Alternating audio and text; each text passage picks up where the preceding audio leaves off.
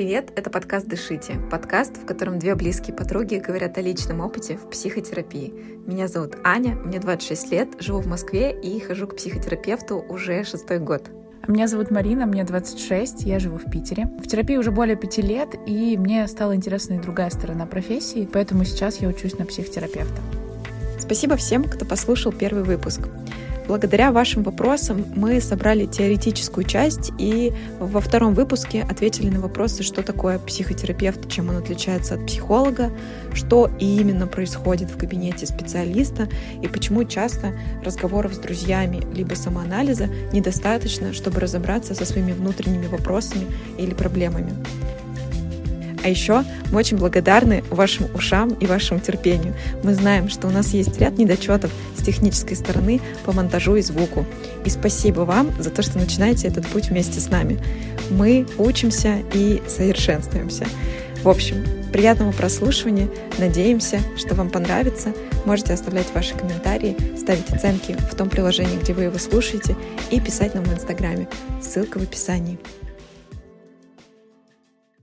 Ну, давай с первого вопроса. Кто вообще такой психотерапевт? А, есть разные, как это, названия этих людей. Психоаналитик, психолог, консультант, психотерапевт, психиатр. Э, что это вообще за люди? Что они делают? Как это выглядит вообще? Ну, давай начнем с того, что есть принципиальное различие вообще в, в двух аспектах. Есть люди просто с гуманитарным образованием, их называют психологи, сейчас мы подробнее поговорим о том, типа, на какие касты виды они делятся. А есть человек с медицинским образованием, и э, в мире и в России это одинаково. Это врач-психиатр. Вот это человек, у которого медицинское образование, который учится 6 лет в университете в медицинском и получает свою специализацию. С кем работает психиатр? Со всеми случаями за гранью. Ну, то есть это люди с душевными расстройствами. Шизофрения, биполярное расстройство и вот это все. То есть это не норма, психологическая не норма. То есть получается клинически диагностированное расстройство психики. Да. Есть специальный документ, называется Международная классификация болезней 10, и там вот как раз-таки тот перечень и список расстройств психических, с которыми работают психиатры. И еще раз, самое колоссальное различие да, психологов и психиатров. Психиатры — это врачи, это человек с медицинским образованием. В Европе врачи-психиатры они врачи, действительно. В России тоже так. Но также в России считается обязательным медицинское образование для психотерапевта. То есть дело на самом деле только в термине. Вот то, что мы с тобой имеем в виду под психотерапией и то, что принято в Европе, сейчас я об этом еще тоже отдельно скажу, это отличается от представления в России. В России психотерапия — это процесс, когда работают с человеком, назначают ему лекарства и работают уже с расстройством в классификации международной. То есть, если коротко, психиатр — это человек, который врач, он выписывает рецепты, э, он лечит с медицинской точки зрения какие-то расстройства психики, которые установлены ну, клинически и есть некий документ, который перечисляет, в общем, список этих клинических расстройств. Психотерапевт в России — это человек тоже, который врач, который лечит. А в чем тогда разница в России между психотерапевтом и психиатром? Зачем есть два этих понятия? На самом деле, по факту, да, термин психотерапия и психиатрия в России будут синонимами. Но так как сейчас у нас уже заходит тот термин, который мы с тобой употребляем, и который в целом, ну, не, не только мы с тобой, конечно, а вообще в целом про психотерапию, то здесь как раз и возникает путаница. И вот на самом деле э, для того процесса, который мы с тобой описываем всегда, вот опять же сценарий, глубинное погружение в детство и все остальное, в России есть другой термин, который называется психокоррекция. Как тебе такое? Господи, класс коррекции. Да. ну, на самом деле, название, да, такое себе, но вот, вот так. И поэтому у многих, э, возможно, наших слушателей возник вопрос, да, типа, в смысле, психотерапия это вообще-то как бы должны быть э, медицинское образование. И по факту в России, правда, это так. На Западе психотерапевт — это не врач, это специалист из гуманитарных наук, из, ну, который получал образование на обычном психологическом факультете, не медик. Просто у которого есть определенное количество часов обучения в какой-то модальности. И вот тут как раз наступает различие между гештальтерапией, психоанализом, транзактным анализом. Что у нас еще есть? Бихевиоризм, вот это вот все когнитивно-поведенческая психология. И в, на Западе вот как раз-таки должно быть у психотерапевта определенное количество часов обучения вот какой-то модальности, супервизии — это процесс, когда психолог, консультант, психотерапевт приходит к другому такому же психологу, своему коллеге, и разбирает случаи, которые рассказывают клиенты с целью не запутаться в своих личных переживаниях. То есть иногда очень истории клиентов резонируют с историями психотерапевта. И вот для того, чтобы раз как-то разложить это все по полочкам, терапевт проходит супервизию. И обязательно, обязательное условие — это личная терапия чтобы, опять же, никакие свои травмы не отразились, там, переносы, какие-то защитные механизмы не отражались на клиенте. Хорошо. Получается, что если по определенным российским стандартам, в общем, психотерапевт и психиатр — это действительно врачи, но если говорить про стандарт европейский, то психиатр — это остается врач, психотерапевт — это человек, который не обязательно врач, он должен пройти хоть будь он врач, хоть будь он просто психолог по образованию, конфликтолог, кто угодно, он должен пройти определенное количество обучения, определенные часы по какой-то модальности, пройти супервизию и оставаться в личной терапии со своим психотерапевтом. Да, да. Еще интересный факт, что э, за рубежом не каждый человек может стать психотерапевтом.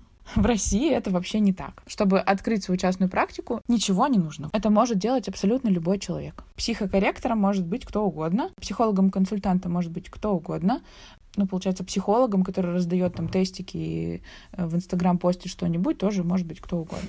Ну, и даже человек просто с гуманитарным образованием. Или человек, который просто любит психологию. Да, или человек, который просто любит психологию. Это правда так. Вот такой парадокс.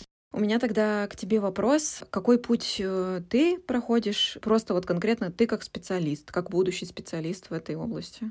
Ну, сейчас я получаю образование психологическое в магистратуре, потому что я хочу стать членом Европейской ассоциации транзактного анализа. И для этого нужно образование, вот как раз-таки гуманитарное образование психолога. Так как я конфликтолог, это близкая сфера, но все равно не психологическая. Поэтому я заканчиваю магистратуру. И как раз-таки вот получаю те часы обучения, которые, про которые говорила.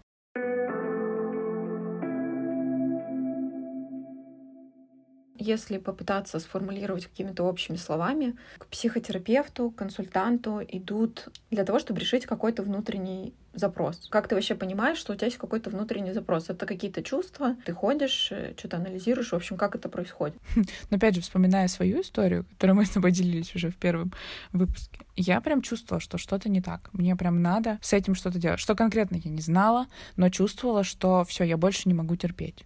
Вот, наверное, это был запрос именно на терапию. А про психологов-консультантов очень хорошо однажды ты сказала о том, что есть вот эмоциональное доращивание, и только с эмоционально дорощенным человеком, который может действительно отделить какую-то свою одну проблему, обсудить ее. Как знаешь, как вот к юристам же ходят, типа, помогите мне развестись, или помогите мне, там, не знаю, у нотариуса оформить там конкретный запрос-вопрос. Наверное, вот таким образом я могу сравнить и консультативную психологию. То есть у меня есть конкретный вопрос, запрос, все, вот мне его надо решить. Все остальное мне я справляюсь, я имею силу, эмоциональный ресурс для того, чтобы справляться с обычным течением жизни. Понятно. Я бы, наверное, здесь добавила, что запросы могут быть супер разного порядка. Ну, то есть, типа там, у меня не ладятся отношения с мужчинами или с женщинами, у меня не получается доверять друзьям, или э, я всегда испытываю тревогу, когда происходит какая-то ссора, или... Это ты говоришь про запросы на терапию? Я просто хочу обозначить маяк, что внутри происходит, какие, какие мысли происходят у человека внутри, которые могут привести к психотерапевту. Я думаю, что, знаешь, основной момент, что мне это мешает, и я хочу... Ладно, даже, может быть, не так сформулировать, типа, я хочу с этим разобраться. Просто как будто больше я этого терпеть не могу. Угу. Ну, то есть есть что-то, что я терпеть не могу. Угу. Да, потому что если меня все устраивает, то, может быть, тебе и не нужно к психотерапевту. Тебя устраивают там отношения, тебе понятно в них все, и как бы безопасно, комфортно, и все остальное. Причем внешне не могут не выглядеть таковыми, но просто ты, ты так их в себя в них ощущаешь. Если у тебя есть конкретное, ну это мое, моя точка зрения, да, если тебе конкретно неудобно в чем-то, ты хочешь с этим разобраться или пока не осознаешь это, ну, точно бы что-то с этим сделал, тогда да.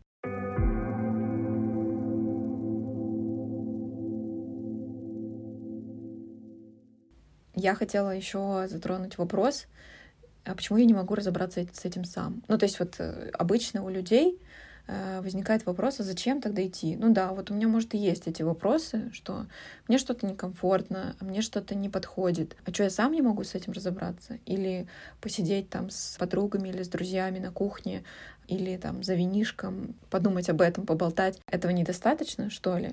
Зачем нужен терапевт в таком случае? Почему? Острую боль, опять же, острые переживания можно и винишком за, как говорится, лить и с этим справиться. А почему должен быть терапевт? Потому что должны быть независимые отношения. Ну, то есть э, человек, к которому ты идешь, он не знает про тебя ничего, пока ты ему ничего не расскажешь. У него нет к тебе сформированного отношения. Он тебя не любит, не ненавидит, он к тебе нейтрален. И это как раз-таки является сильной стороной в э, терапевтических отношениях, потому что он тебе может объективно и адекватно смотреть на какие-то вещи. Слушай, ну я здесь э, с тобой полностью согласна. Я бы, наверное, добавила еще такую штуку, что, ну вот окей, там, друзья, скорее это какие-то люди, с которыми у тебя есть отношения, и, и в этом смысле их невозможно назвать независимой стороной. Но если говорить, например, про ситуации, когда человек такой, типа, а почему я не могу сам тогда, вот сам с собой? Вот я подумал над этим, порассуждал и вроде как решил вопрос. Сам ты никогда не видишь со стороны. То есть у тебя внутренние ощущения, они топчутся на конкретно твоих мыслях, на конкретно твоем опыте и на конкретно твоих собственных ощущениях. И еще добавляя к вопросу, почему э, нужен терапевт, почему здесь недостаточно друзей, либо меня самого, это примерно как, а почему я сам не могу вылечить свой аппендицит? Или почему я сам не могу починить свой зуб? Или, ну, что угодно. То есть вот самая простая аналогия, которую можно приводить, она с болезнями, да, то есть есть ситуации, когда зуб — это совсем уже раскрошенный, раскрошенный порошочек, который уже, ну, там, ни во что не похож ни на что. А, и это уже скорее как ну, там, какая-то грань, да, психическое расстройство. А есть ситуации, когда у нас есть подозрение на кариес, когда у нас есть камни в зубах, там, что-то такое. И ты сам чаще всего, по крайней мере, я пока не знаю людей, которые такие, вот я знаю, что у меня между шестеркой и пятеркой сегодня в зеркале увидел, что у меня, значит, там кариес, он такой-то глубины, Значит, я сейчас проделаю вот это, вот это, достану леску, я не знаю, там, ирригатор. Бормашину. Бормашину, да, реально. И уберу этот кариес. Вот я пока не знаю такого ни одного человека. Может быть, конечно, такие есть, но кажется, что если есть специалисты этого направления, кажется, что здоровее всего пойти к специалисту. Я с тобой абсолютно согласна. Вместе с этим у меня есть предположение о том, почему, ну, почему скорее к врачу за аппендицитом мы пойдем, но не пойдем к психотерапевту лечить душ. Потому что это незримое что-то. И казалось бы, ну, блин, что-то со своей головой сам разобраться не сможешь. А как бы, ну, извините, аппендицит я реально не смогу вырезать, потому что я крови боюсь там, да, или потому что я не знаю, что там резать и как это зашивать. И у тебя, на самом деле, очень хорошая аналогия о том, что это просто специалист по эмоциональному здоровью. К эмоциональному здоровью повернулись и признали, наконец, что э, не по умолчанию человек в нем шарит. И поэтому начинают обращаться к специалистам.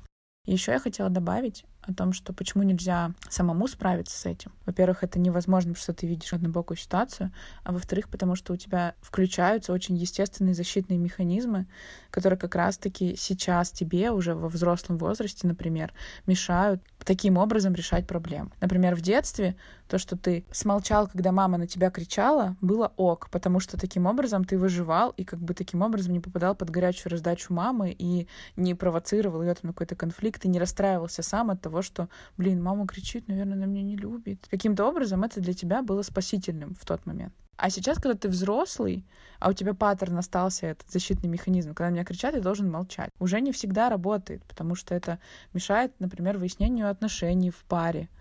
Или когда на тебя руководитель какие-то претензии тебе предъявляет, и ты по-прежнему молчишь и такой типа, ой, почему я молчу? Почему так? А вот потому что это сработал защитный механизм, который формируется в нас в детстве. И, понятное дело, самостоятельно ты его не обнаружишь, но то он и защитный, он бессознательный. У нас с тобой нередко бывают ситуации, когда мы с тобой, знаешь, у меня какая-нибудь сложность, я с тобой делюсь, И ты мне такая, типа, слушай, ну вот здесь вот так и вот так. А как ты насчет вот такой мысли? А как вот насчет вот такой? Я такая, блин, точно. Там, Марин, реально, слушай, я там об этом там, не подумала, например, или что-то такое. И у нас нередко с тобой бывало, что, э, знаешь, я такая с тобой поделилась, ты мне отфидбэчила, что-то сказала там, и мы как-то переходим к разговору о том, как у тебя дела, и ты рассказываешь, там, делишься какой-то своей ситуацией, и я говорю, блин, Марин, подожди, так здесь же. И начинаю практически зеркалить те слова, которые ты мне говорила. Или, ну, то есть это происходит у нас э, приблизительно так, потому что ты, когда находишься в моменте, тебе очень сложно проанализировать со стороны ситуацию. Ты никогда не узнаешь, а вот, ну, как бы здесь ты как себя проявил, а здесь как бы что. Почему и говорят, что лучшая терапия в отношениях, потому что ты как раз в отношениях видишь, что с тобой происходит, и видишь себя. Да, потому что, опять же, тебе нужна реакция реакция человека, как он это воспринимает. Даже если ты с одинаковой интонацией скажешь одну и ту же фразу десяти людям, они по-разному ее воспримут.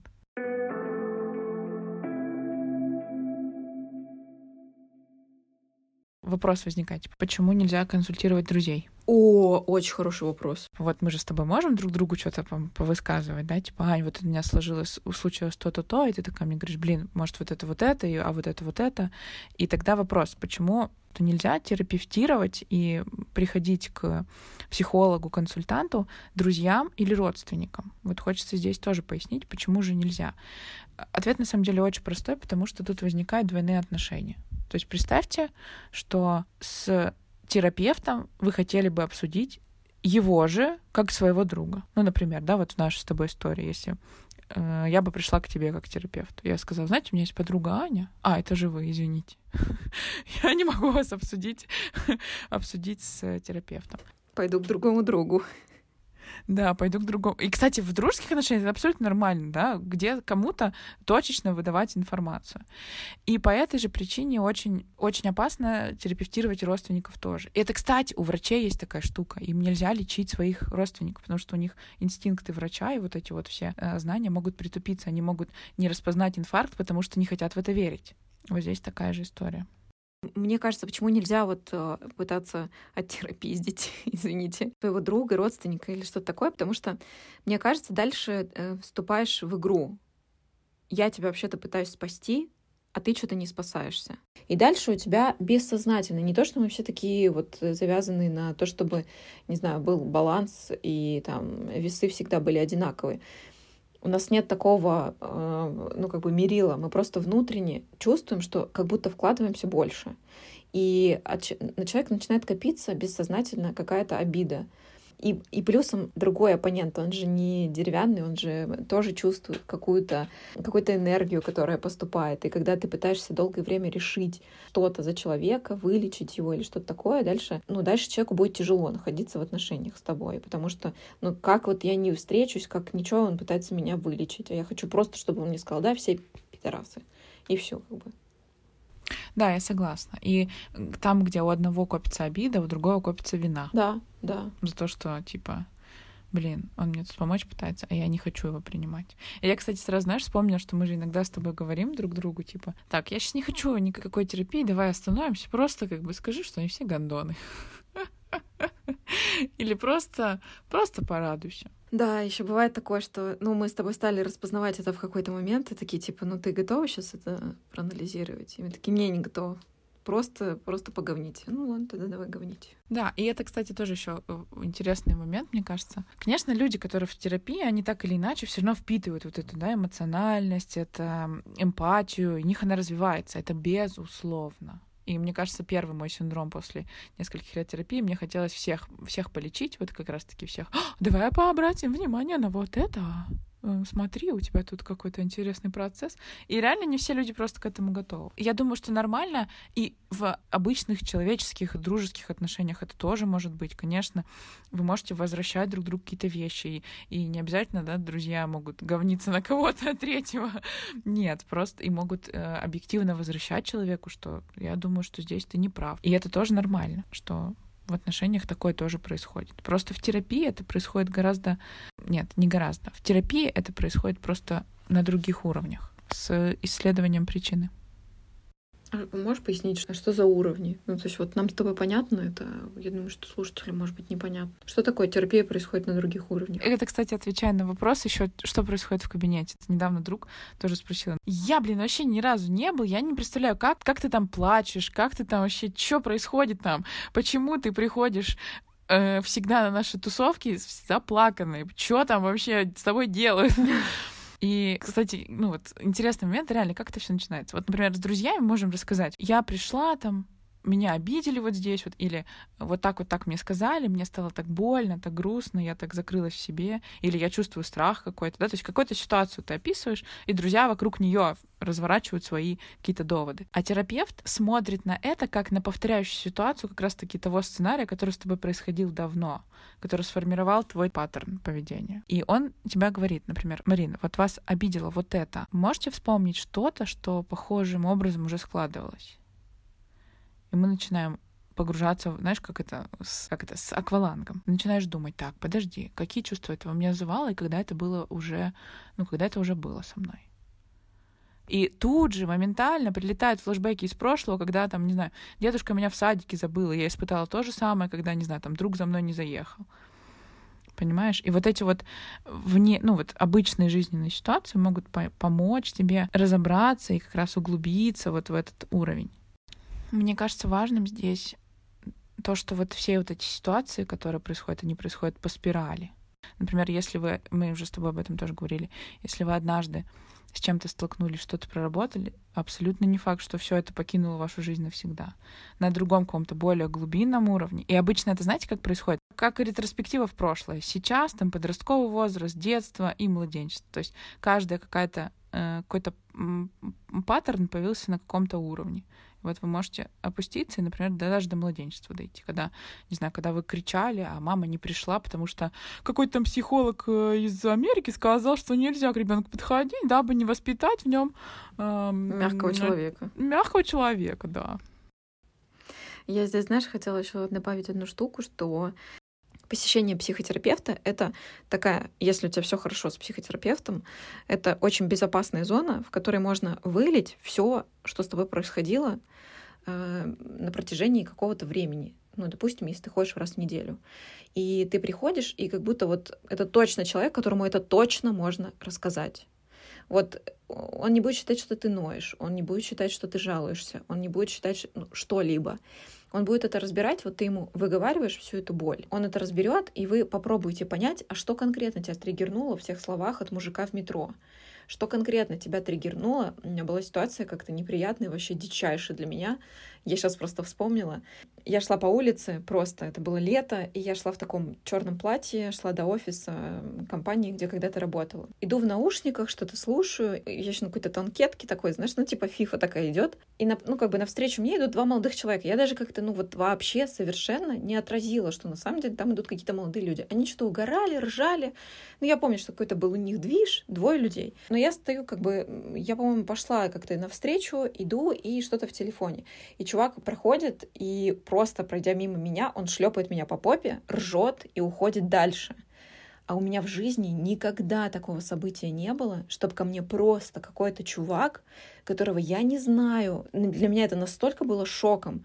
Я просто развернулась, и я такая, типа, что? Я вообще, я вообще не поняла, что произошло. То есть, и я потом ходила, мне кажется, вот тогда это было там условно в начале недели рабочей, у меня как раз терапия там была в конце недели, и я вот не могла, мне прям сидела. Эта история меня держала, я просто не могла успокоиться. Типа, да как он мог? Я так злилась, я, я просто, меня довело это до слез несколько раз, я вспоминала. И потом мы начали разбирать, психотерапевт начала задавать разные вопросы. А что это для вас? Там, а как вы себя почувствовали? А как что это было? И я, ну, начинаю понимать, что меня как будто облили, ну, таким ушатом дерьма. Как будто меня теперь осквернили, не знаю, что меня назвали шлюхой или каким-то таким неприятным словом, что я теперь какая-то вот грязная разное от этого. И суть не в том, что вот мы вот это поняли, мы начали разбирать, а почему, то есть откуда оно идет, ну не то, что страх быть грязный, не такое, а типа откуда такое отношение вообще в принципе, что меня что угодно может осквернить и что-то, ну вот, грубо говоря, да, ну шлепнул тебя и шлепнул. Ты, если можешь догнать и врезать как бы по морде, здорово, отлично. Да, да, да. Ну, как бы... Почему причина в тебе? Почему ты стала вдруг грязной, да. а не этот мужик э, да. каким-то да, Да, да, да. Сейчас бы я просто, типа, ну, у меня даже сейчас я представить не могу, что у меня происходит такая ситуация. Я думаю, что когда-то мне это было нужно пережить. Сейчас у меня внутреннее ощущение, что я втащу, вот как бы дай боже. Ну, то есть, потому что мне кажется, все, у меня, типа, знаешь, гаечки слетели, я себя в обиду не дам. А там у меня было такое, что я как будто себя подставила, что дело во мне, и это не мужик какой-то херовый. Да. Зачем ты тут пошла вот именно на танкетке? Сразу начала думать, вот ты, ты еще сказала вначале, я такая была фифа. Нормально все было с тобой. Вот да, я согласна. Вот, вот здесь вот оно. Да, и ты начинаешь разбирать глубже эту ситуацию. Типа, а что тебя так триггерит? А почему ты думаешь ты на себя? Вот э, почему это связано? Почему ты не на чувака думаешь, что с ним что-то не ок? Ну, в общем, да, действительно. И мне кажется, что просто терапевт, он начинает задавать вопросы, которые концентрируются не типа не на том, какие плохие все вокруг. Э, психотерапевт пытается понять, а что, почему тебя это задевает, а зачем это тебя задевает? У меня, знаешь, у меня появилась ассоциация, что он отделяет реальность от твоих э, внутренних переживаний. То есть реальность такова. Мужик шлепнул тебя по попе. Все. Реальность такова, какова она есть, и больше никакова, да? А как вот это вот субъективное уже наращивание вот этого всего, да, как раз-таки терапевт и разбирает. А, а что делать, если не заходит? Ну, ты пошел к психотерапевту, первый раз сходил, и тебе как-то вот не впечатлило. Сходил второй раз, чтобы посмотреть, оно вообще твое, не твое, и опять не впечатлило. Что ты можешь сказать на этот счет? Ну, я бы первое, что сделала, это бы обсудила это с психотерапевтом, потому что тут могут, опять же, те самые защитные механизмы включиться и сработать такая штука, что типа я не построю отношения и с терапевтом тоже. Настолько страшные вещи могут открываться, что тебе просто, опять же, защитные механизмы не дадут построить, построить альянс с терапевтом. Я согласна, что это нормально и здорово сказать об этом напрямую терапевту.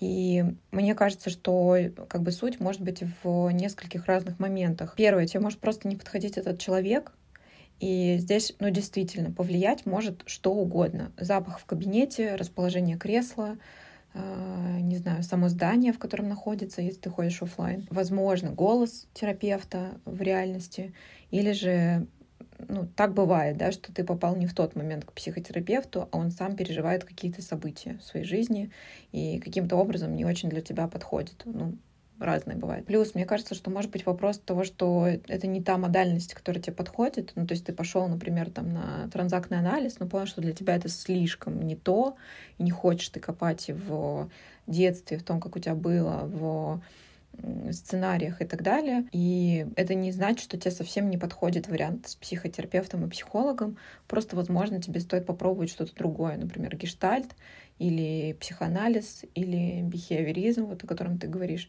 Ну, то есть надо поизучать, посмотреть, чем отличаются эти форматы на практике. Наверное, как-то так. Ань, я помню, что в твоей истории был вот такой как раз момент, когда ты понимала, что психотерапевт тебе не подходит. Интересно, ну, не с теоретической стороны это посмотреть, а с практической. Расскажи, какие у тебя были ощущения, как ты поняла, что все не моя история. У меня был запрос, э, я ходила к психотерапевту длительное время к женщине, и потом я к ней вернулась. А, но мне казалось, что мне в какой-то момент надо все-таки постараться посмотреть, знаешь, как будто с некоторой мужской стороны вот на ту ситуацию, которая у меня происходит в жизни. У меня как раз там был вопрос про отношения. И, ну, запрос про отношения я нашла, ну точнее так, по рекомендации пошла к психологу. А, я тогда не проверяла никакие сертификации, вообще, ну то есть я ничего тогда не посмотрела, просто пошла по рекомендации. А, записалась к психотерапевту, мне еще рекомендуя его, также мне скинули его телеграм-канал, и я такая почитала, ну вроде как, ну человек нормальный, ну, наверное, ок. Ну я тем более никогда не была у психотерапевта мужчины, понятия не имею, как это выглядит наверное, мне подойдет. А, и там просто сложилось все так, чтобы я не осталась у этого психотерапевта никогда в жизни. Я даже не помню, психотерапевт он или психолог, или кто он. И суть была вот э, в том, что первое, он находился просто у черта на куличках. Мне надо было ехать куда-то просто в дичайшие пикуля, то есть, знаешь, типа на окраину метро, оттуда на автобусе, и, и еще и идти от остановки автобусной. И есть, на оленях, и на собаках, и через поле. Да, ну то есть, а это еще зима была, и то есть вообще это было совершенно ну, не тот путь, когда ты пытаешься, там, знаешь, с таким настроем прийти к психотерапевту. И потом, когда я зашла, меня не предупредили об этом заранее, и мне кажется, что есть смысл заранее уточнять этот момент. Вот его кабинет находился, то есть нужно было зайти как бы в магазин, из магазина попасть в парикмахерскую, из парикмахерской попасть в кабинет к психотерапевту. И стены там, конечно же, просто как картонка. И на протяжении всего сеанса я слышала, как э, разговаривали женщины за дверью про прически, сушили феном волосы и что-то там стригли и так далее. То есть я прям ножницы эти слышала, которые там чик-чик-чик-чик-чик. Короче, это было ужасно, это было отвратно. Я говорю, ну, я прям начала говорить, что, типа, вы знаете, меня дико раздражает, что у вас за дверью происходит такой шум. Мне кажется, что это очень сильно мешает. Ну, и я помню, что терапевт такой, типа, да, к сожалению, у меня вот такой шум. Обалдеть. И меня, так, знаешь, типа, очень сильно выбесило, что, типа, что ты ничего не сделаешь с этим, чувак. Ну, повторюсь, у меня запрос касался э, отношений. И он меня начал сразу спрашивать про папу. Ну, и, в общем, на самом деле там были довольно странные события дальше. Потому что он там написал мне на листочке, типа, я на тебя не злюсь или что-то такое, там, ну, про батю. Я же точно не помню, но вот какая-то фигня. И он такой, типа, посадил меня на диван и стал как бы махать передо мной этой тетрадкой, на которой у него написано. И такой, повторяй 10 раз. Я такая, я на тебя не злюсь, я на тебя не злюсь. Ну, то есть это прям какой-то цирк с конями был, реально. Я уже, ну, я сижу, я не понимаю, что происходит. Он такой, ну что, как сейчас по ощущениям?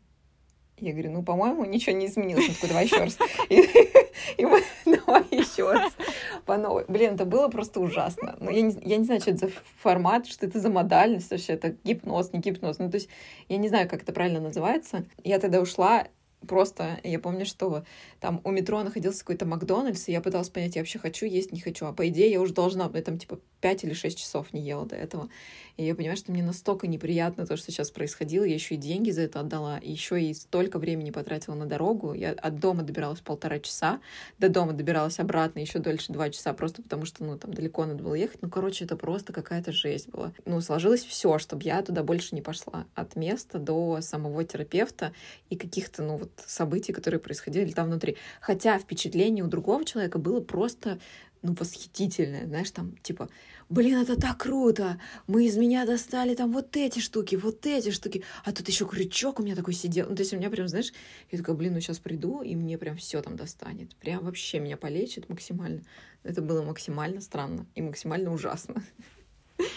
Но я, ты знаешь, это хочу добавить о том, что действительно терапия может происходить разными путями. И, наверное, самых два главных кита терапии — это техника или модальность, или там, да, какие-то вещи, которые изучают психологи на курсах, э, там, в, универе и так далее.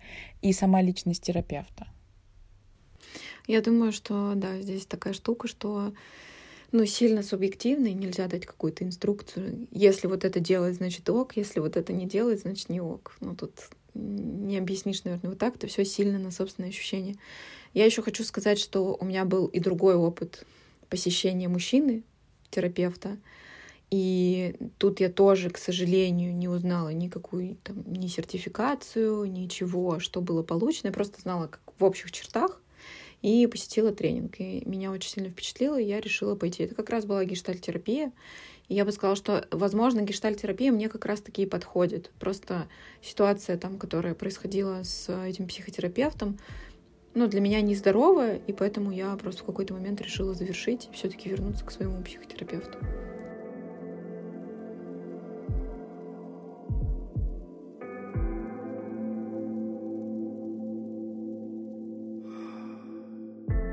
В общем, у нас на самом деле получился такой энциклопедийный немножко выпуск, в котором мы постарались раскрыть вопросы. Что вообще за явление психотерапия, как это происходит. Если у вас остались какие-то вопросы, пожалуйста, пишите, мы постараемся раскрыть тему, если она оказалась не раскрыта. Да и вообще просто пишите нам в Инстаграме, отмечайте нас, оставляйте комментарии, ставьте ваши оценки. И лайки. Да, нам очень приятно читать то, что вы пишете. И спасибо вам большое за то, что делитесь тем, что с вами происходит. Это прям супер ценно для нас. Максимально. Спасибо вам, наши дорогие. Спасибо. Спасибо большое.